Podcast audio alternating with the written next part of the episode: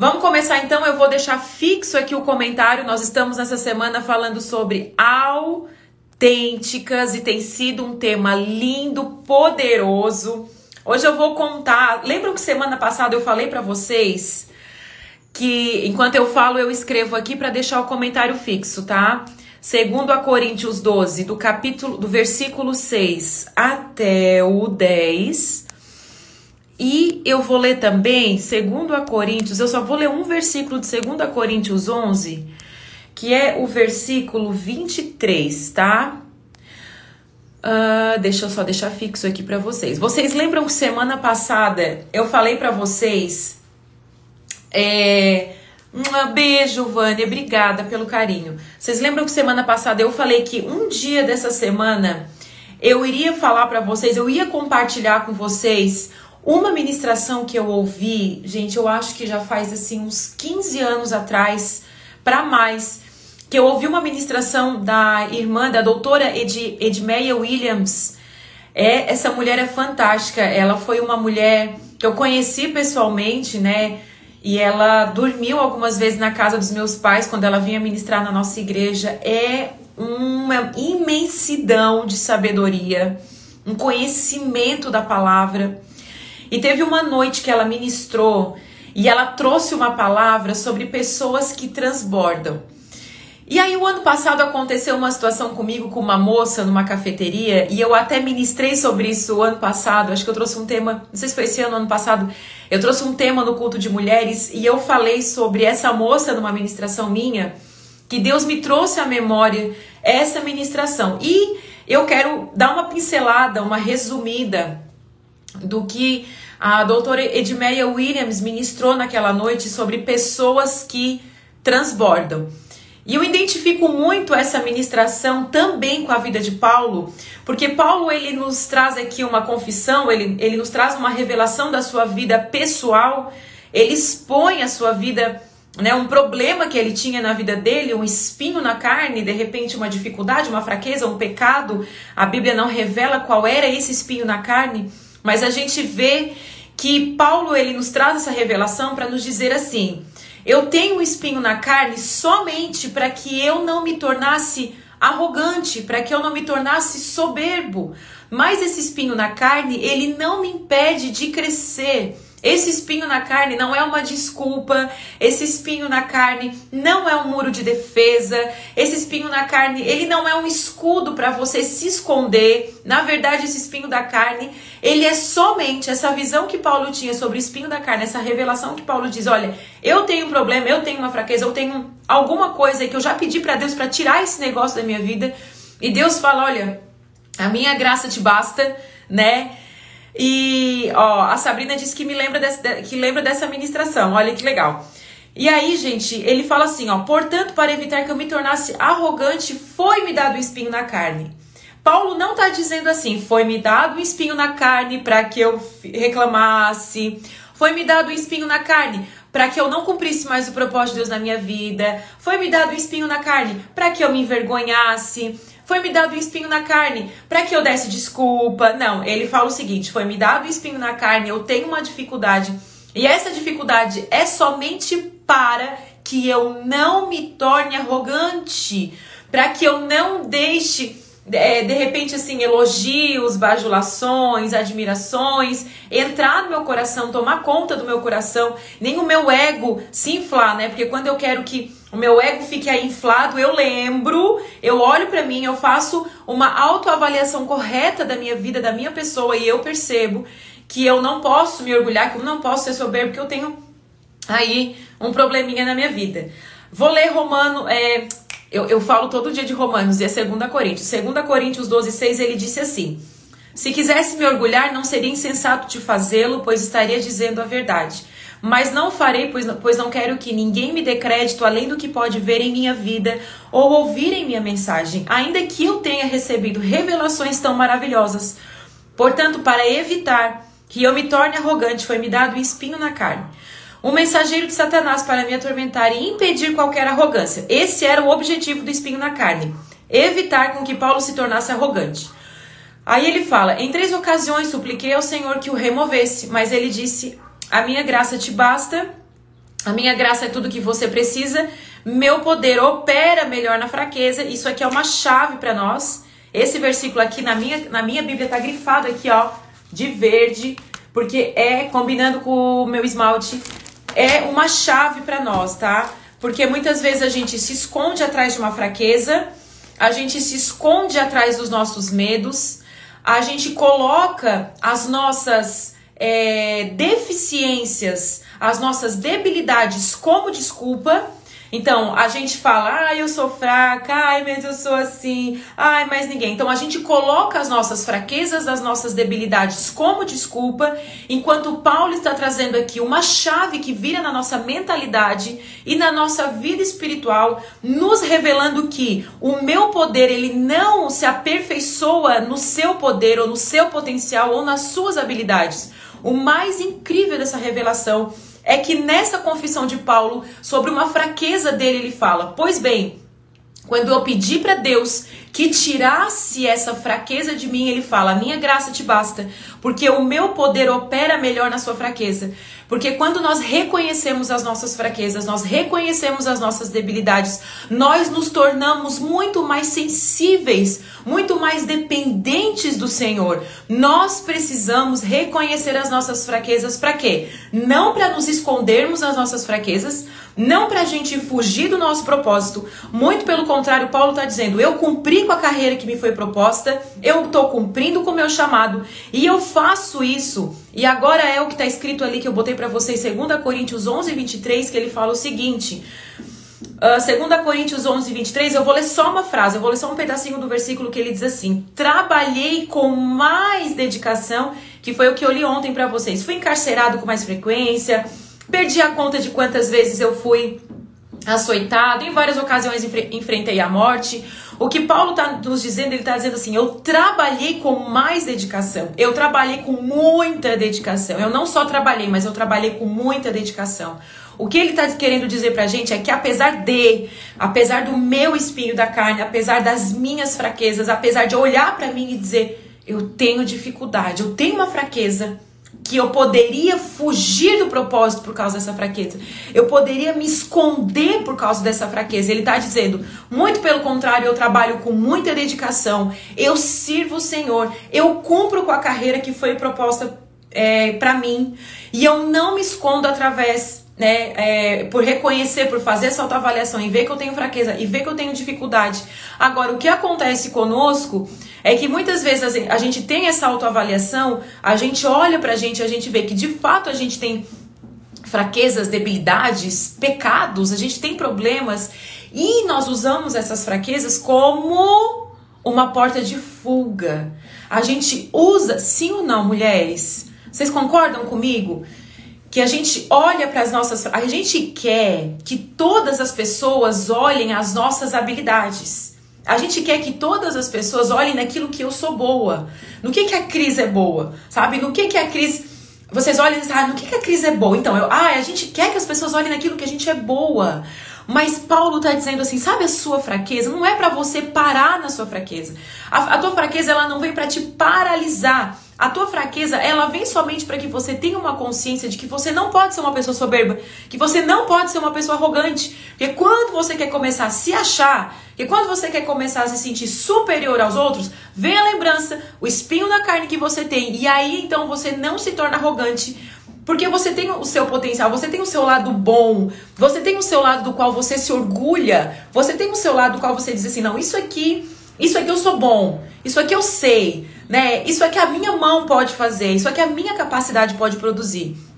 E aí, Paulo está dizendo pra gente que sim, você tem um lado bom, você tem um lado produtivo, você tem o seu potencial.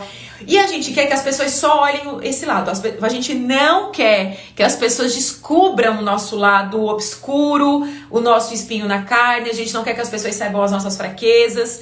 E por quê? E aí a gente começa muitas vezes a se esconder atrás das nossas fraquezas. A gente começa a colocar as nossas fraquezas como desculpa para não seguir, para não vencer, para não cumprir com propósito. As nossas fraquezas, de certa forma, a gente pode até se acostumar com ela e deixar de cumprir muitas coisas na nossa vida por só olhar para as nossas fraquezas. Paulo está dizendo assim: você tem fraqueza? Ok, eu também tenho.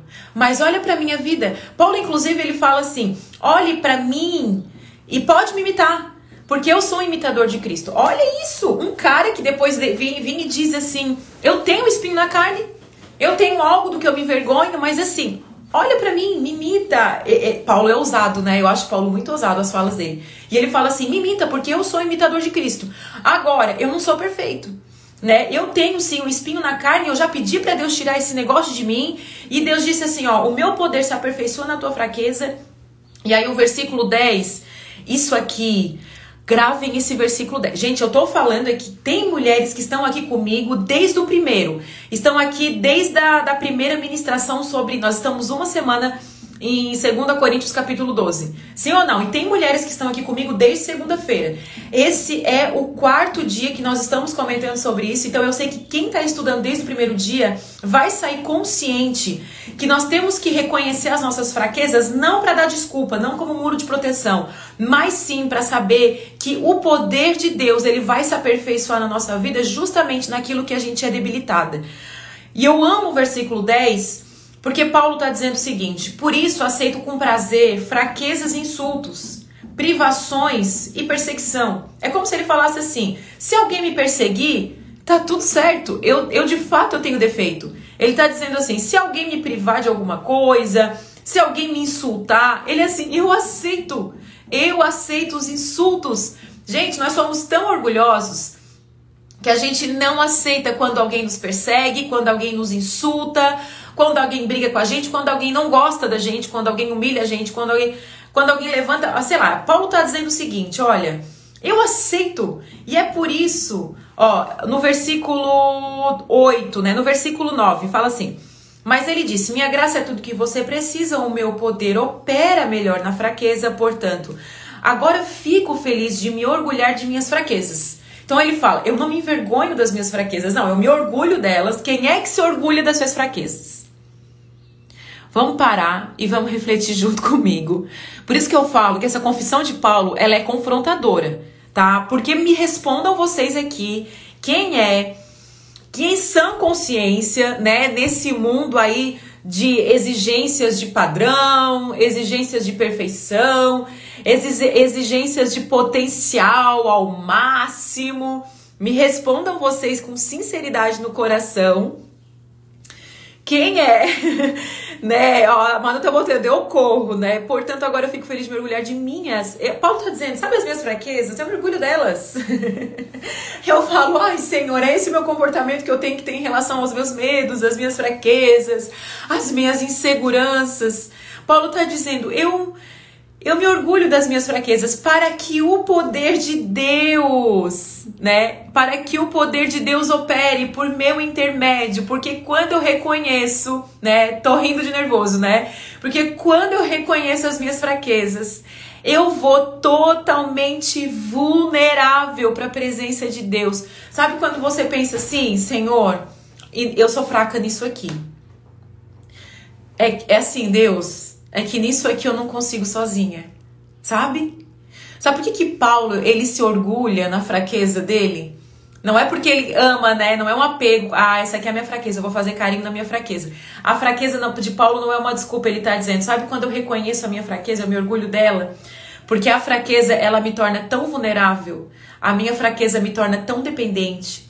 A fraqueza torna. Gente, a nossa fraqueza, ela faz com que a gente seja humilde de coração com que a gente não se acha a bolachinha mais recheada do pacote. Às vezes a gente tá aí é, se achando melhor do que os outros. Sabe quando você se posiciona como superior? Sabe quando você se posiciona mais entendida, mais conhecida, mais sábia, mais espiritual e mais nenenené? Quando você se posiciona dessa maneira, você está ocultando, você está escondendo as suas fraquezas. Porque quando você abre as suas fraquezas, que seja para o Senhor, você se humilha né? É, isso, a Thay falou ali, né? Que nível de entrega a Deus que Paulo chegou, né? Esse é o nível de entrega. Ele tá dizendo assim: é tão maravilhoso ser aperfeiçoado no teu poder. Eu chego a me emocionar. é tão maravilhoso, porque primeiro, Deus não vai nos julgar. A gente, ele sabe quem nós somos, foi ele que nos fez. Ele sabe das nossas deficiências, das nossas limitações. Vocês acham que, né, às vezes eu tô orando e eu tô lá chorando, eu tô dizendo, Senhor, por que eu? Por que o Senhor falou para mim fazer isso? Eu não sou capaz, eu não posso, eu não consigo. Quando eu chego nesse, nesse ponto, não é para eu não fazer.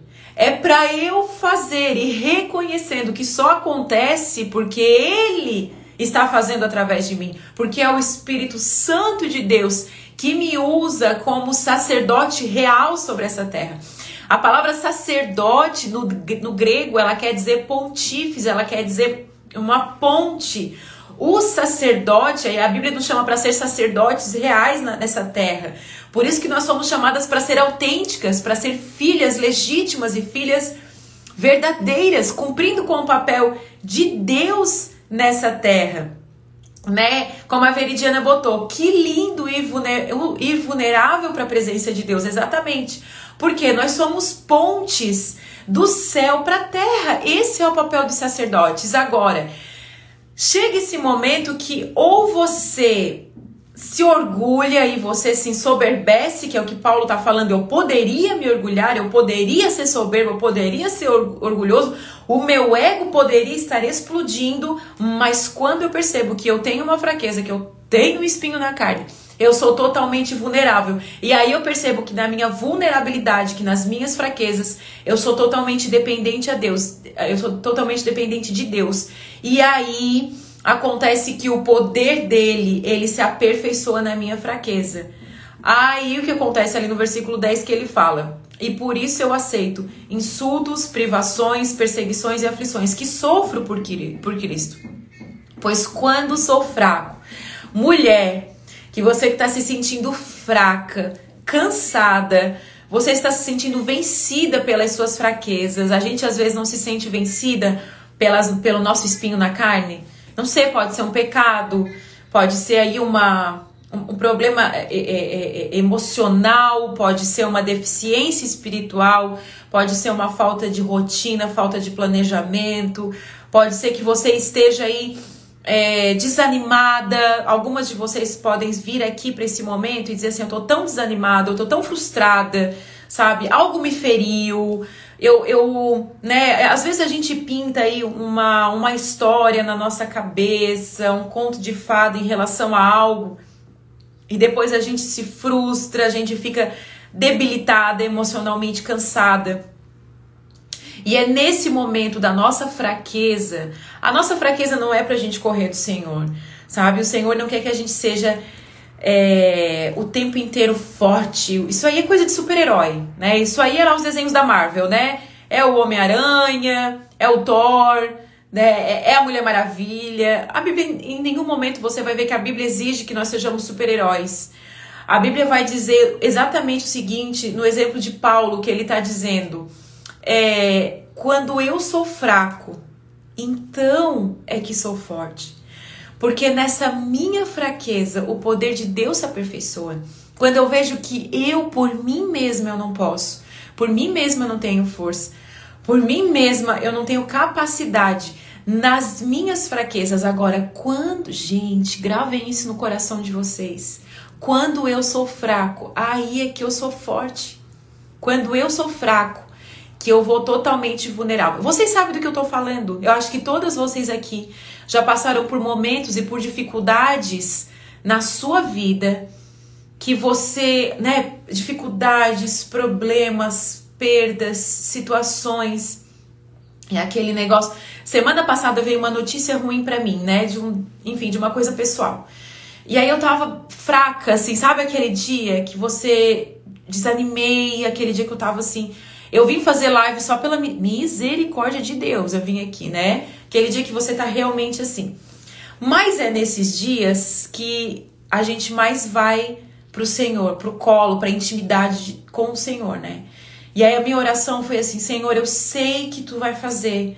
Senhor, eu sei que tu vai resolver. Senhor, é, é, é tu, não sou eu. Eu já saiu da, do controle da minha mão, saiu do controle da minha capacidade. Então eu sei que é o Senhor. Então é aquele momento que você ora, que você vai pro colo do Pai. As nossas fraquezas não é pra gente correr do Senhor. O Senhor não quer que a gente seja forte o tempo inteiro. Porque assim, ah, eu sou forte o tempo inteiro. Daí quando eu tô fraca, eu corro do Senhor. Não, justamente quando você tá fraca é que você tem que vir pro Senhor. Justamente quando você tá fraca é que você tem que chorar no colo do Pai. Uma criança, ela tá correndo, ela tá brincando, ela não tá nem aí pra mãe. De repente ela cai, ela tropeça, ela rala o joelho. O que que acontece? Mãe, ontem a minha filha só acabou a live. A live não, à noite eu tava aqui gravando um negócio aqui.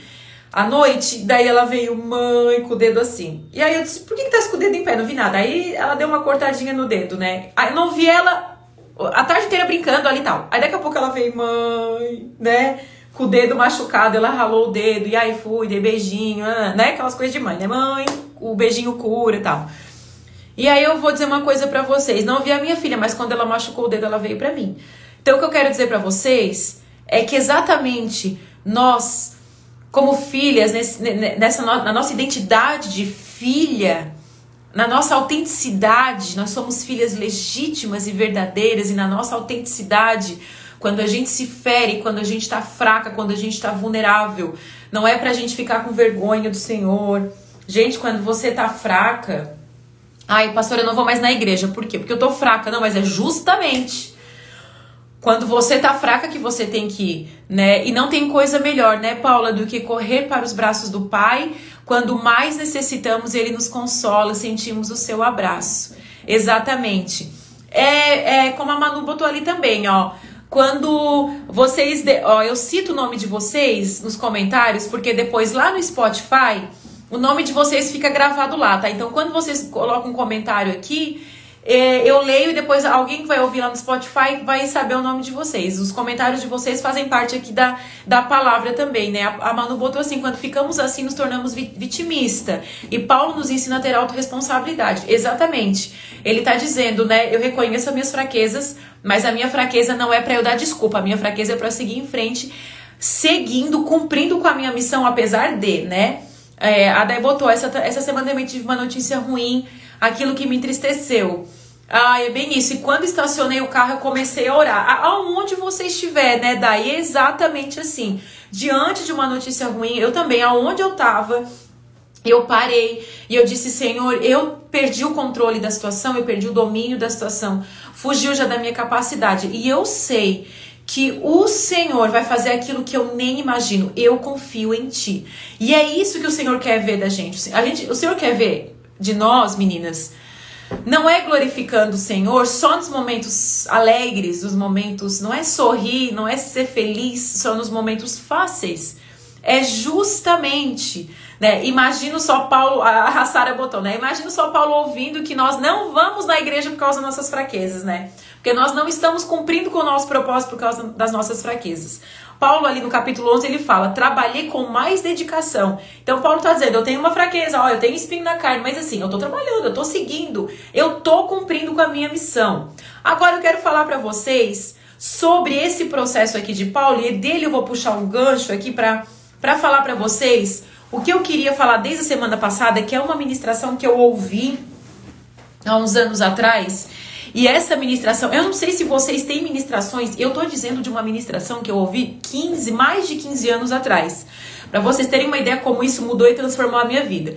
Eu sei que vocês já ouviram ministrações aí que às vezes você pega uma frase, você pega uma palavra e essa, e essa ministração ela transforma uma mentalidade sua, ela, ela, ela, ela muda o rumo da sua vida. Uh, a doutora Edmeia Williams, ela ministrou uns anos atrás sobre pessoas que transbordam. E ela contou um exemplo da, da vida dela, que ela passou uma situação e ela, e ela começou a falar sobre como pessoas são limitadas, como existem dois tipos de pessoas: as pessoas que são limitadas, ou seja, aquelas pessoas que fazem somente aquilo que lhe pedem ou aquilo que é responsabilidade, e existem aquelas pessoas que transbordam. E ela ministrou sobre isso, sobre como nós somos chamados para transbordar, para fazer além. Porque muitas vezes nós somos limitadas nos nossos medos, nas nossas inseguranças, como nós somos limitadas é, é, nas nossas fraquezas. E Paulo nos revela: eu tenho uma fraqueza, mas a fraqueza não me limitou. A fraqueza não está me impedindo de seguir. As minhas fraquezas não estão me impedindo de, de de cumprir com, com, com a carreira que o Senhor propôs para mim. Muito pelo contrário, eu sou alguém que transborda, eu sou alguém que faço além, né? E ele tá dizendo aqui no capítulo 11, eu sou alguém que, ó, eu fui encarcerado, eu fui preso, eu fui à deriva, eu fui açoitado, eu passei por, por ó, eu enfrentei perigos por causa de homens que se diziam irmãos. Então ele sofreu, gente, é, abandono, traição. Tudo isso Paulo sofreu, ele fez além, né? Ele cumpriu com muita dedicação o chamado dele. Agora, o que eu quero dizer para vocês que Paulo é o nosso exemplo e dessa ministração que eu ouvi muitos anos atrás e quando eu ouvi essa ministração eu disse assim: eu quero ser essa mulher. Eu quero ser uma mulher que transborda. Eu quero ser uma mulher que faz além. Eu não quero ser uma murmuradora. Eu não quero ser uma reclamadora. Eu não quero ser uma mulher mimizenta. Eu não quero ser uma mulher manhosa. Eu não quero ser uma mulher é, carente emocionalmente, ou uma pessoa que qualquer coisa se frustra, que qualquer coisa abandona. Eu quero cumprir com aquilo que eu comecei, porque tem muitas pessoas que não cumprem é, com aquilo. As pessoas vivem começando, tem pessoas que vivem, né? Isso aí é, é um. É, algo na, no seu coração que você precisa resolver, tá? Pessoas que começam e não terminam, começam e não terminam. Qualquer motivo é motivo de abandonar não são perseverantes, não prevalecem, não permanecem. Então, inclusive, a, a palavra da videira.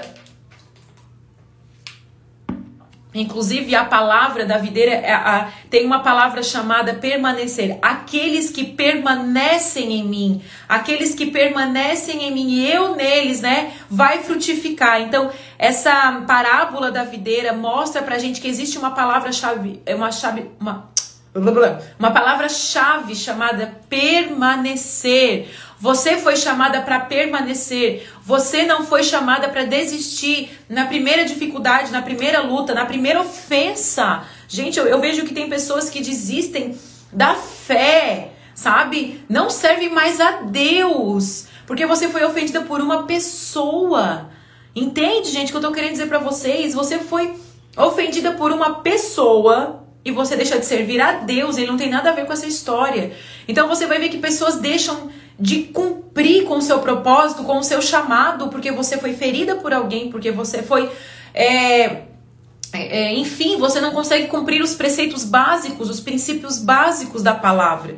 Então, como a, a irmã de Meia falou nessa ministração, ela disse: tem muitas pessoas que vivem limitadas, elas vivem somente com aquilo que elas cumprem com o seu papel, né? É como se, sabe a mulher que eu falei para vocês semana passada, sabe aquela mulher que ela faz feijão com arroz e bife todos os dias e ela pensa, ah, ok, eu tô botando comida na mesa, tá ok? Existem essas pessoas que são limitadas. O patrão pede assim, olha, todo dia você faz isso e isso, e ela todo dia ela faz isso e isso. E ela nunca pensa de que forma ela pode produzir mais, de que forma ela pode transbordar, ela fazer além.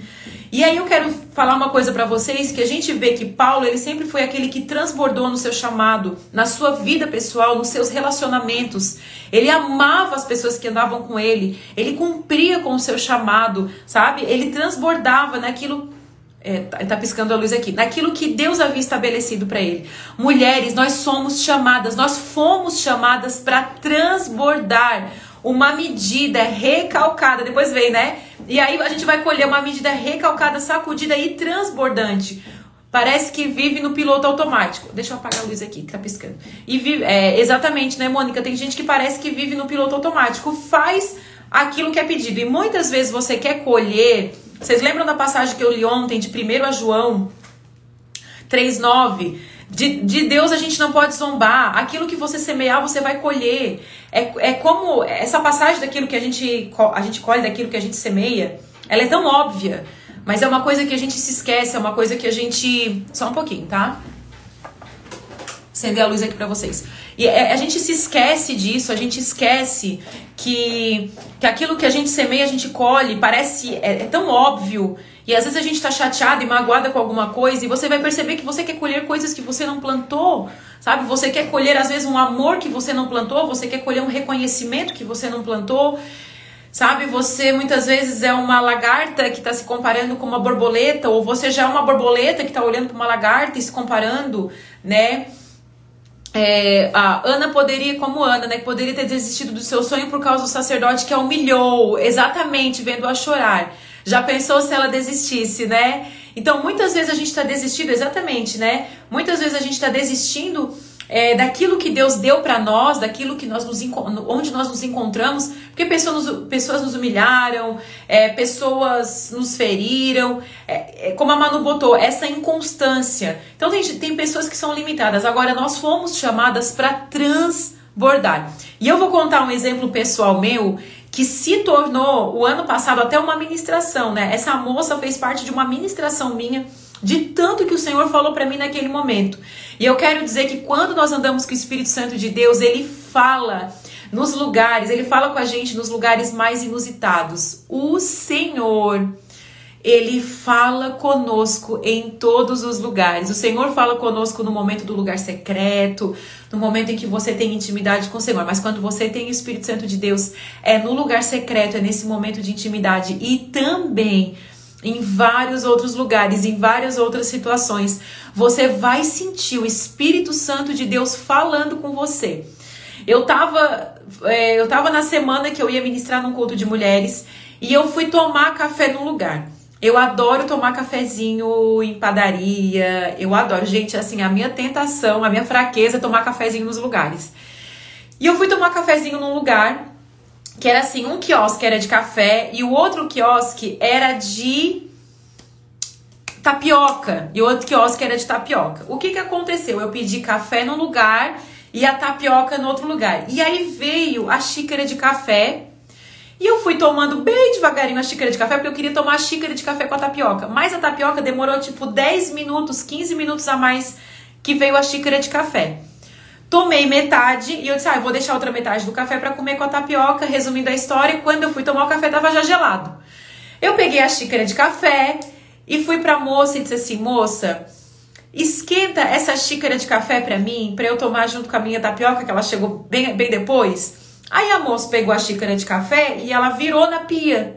E na hora eu disse, oh, ela jogou meu café fora, não era para ela jogar. Acho que ela entendeu errado. Na hora assim, acho que ela entendeu errado. E eu disse, ok. Ela jogou meu café fora. Ela virou um café na pia, assim. E eu disse, ai, perdi meu café. Aí ela olhou para mim e ela disse assim, ai, eu vou passar um café novinho para ti. Eu sei, eu sei que a tua tapioca chegou bem depois. E eu vou passar um café novinho. Porque café, é, café requentado é ruim, né? E eu vou fazer um café novinho. Na hora eu arregalei o olho e disse, gente, ganhei uma xícara de café, né?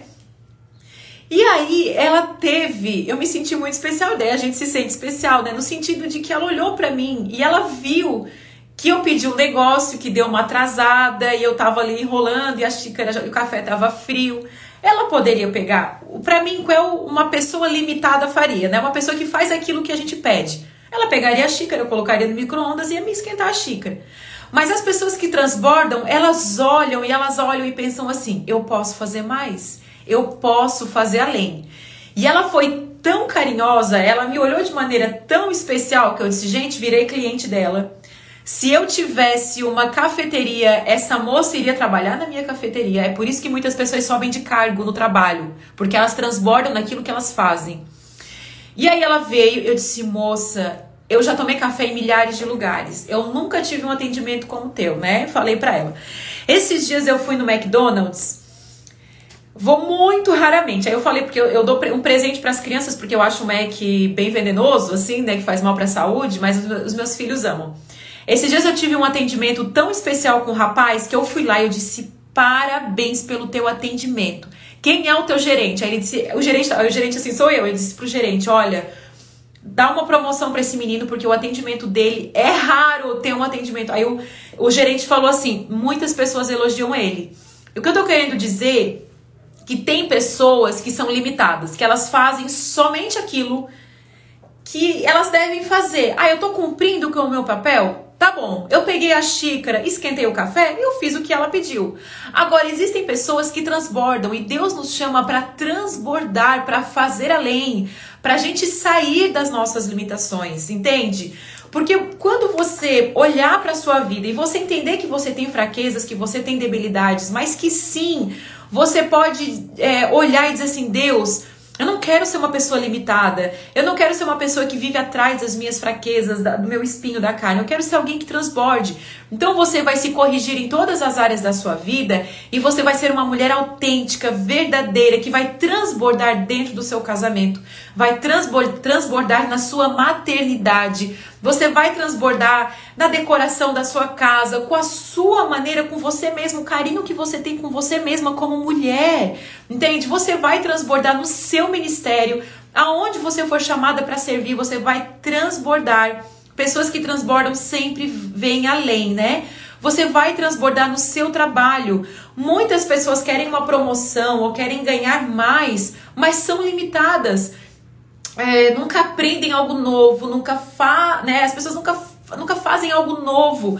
Então assim, você, ah, o patrão chegou e disse assim: "Limpa aqui". Aí você vai e limpa ali. Sabe, você pode limpar aqui, mas também pode limpar ali e pode organizar aquilo.